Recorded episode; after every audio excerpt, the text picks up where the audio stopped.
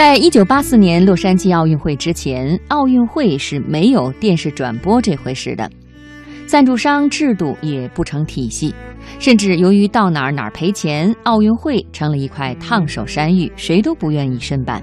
直到彼得·尤伯罗斯出现，奥运会才变成了一门赚钱的生意。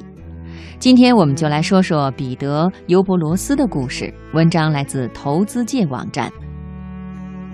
一九八四年七月二十八日至八月十二日，在美国西部名城洛杉矶举行的第二十三届奥林匹克运动会，是奥运会史上最成功的一次，也是规模最大的运动会。当时有一百四十个国家及地区派出七千多名运动员参加比赛，大大超过了上届莫斯科奥运会。八十一个国家和地区，也超过了参加国以及地区最多的1972年慕尼黑奥运会。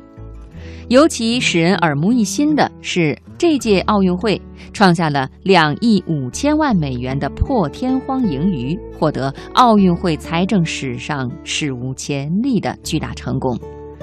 之前的几届奥运会到底赔钱赔得有多惨？给你一组数字，即见分晓。一九七二年德国慕尼黑奥运会耗费十亿美元，亏损六亿美元；一九七六年蒙特利尔奥运会耗费二十亿美元，亏损十亿美元，市政府接近破产，让三百万居民背上了二十年才能还清的债务。一九八零年的莫斯科奥运会更是花去了九十亿美元，但没有挣回一分钱。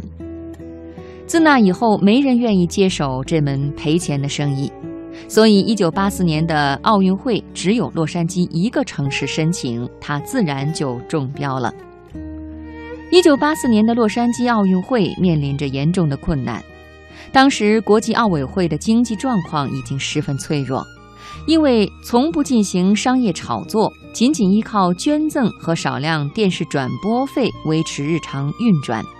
这个世界上最大的体育组织，仅仅剩下价值二百万美元的房产和区区二十万美元的流动现金，已别无所有，甚至到了国际奥委会成员的差旅费都无处报销的地步，而举办城市的财务亏损更加可怕。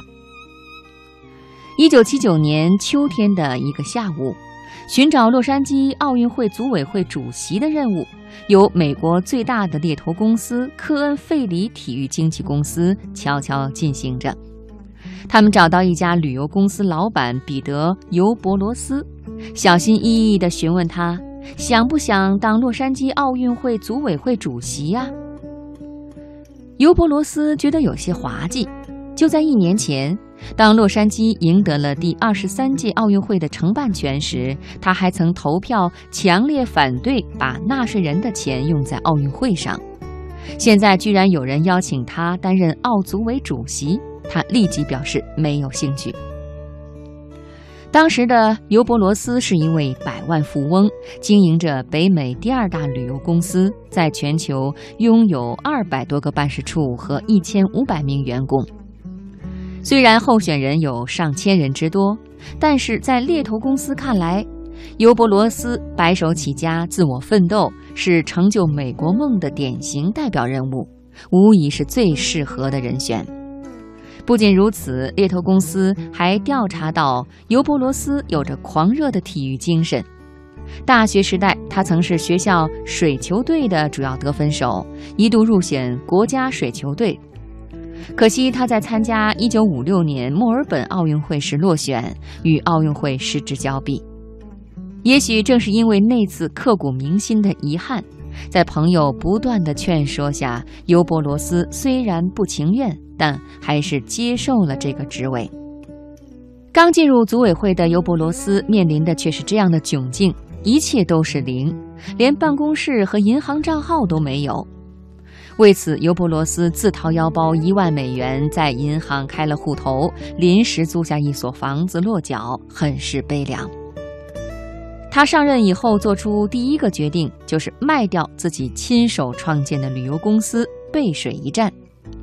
但是，要想确保洛杉矶奥运会能够顺利举办，至少还需要四到五亿美元。